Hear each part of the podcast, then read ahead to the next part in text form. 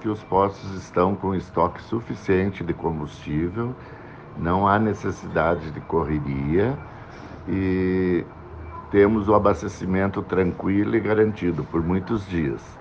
É, todos já estão com etanol e gasolina e caso persista o movimento, não, não vamos ter problema. Não há necessidade de corrida para os postos. Quanto a desabastecimento, os postos estão estocados com gasolina e etanol. Só não pode acontecer a corrida nos postos e o pessoal colocar mais do que habitualmente. Daí não há estoque que resista.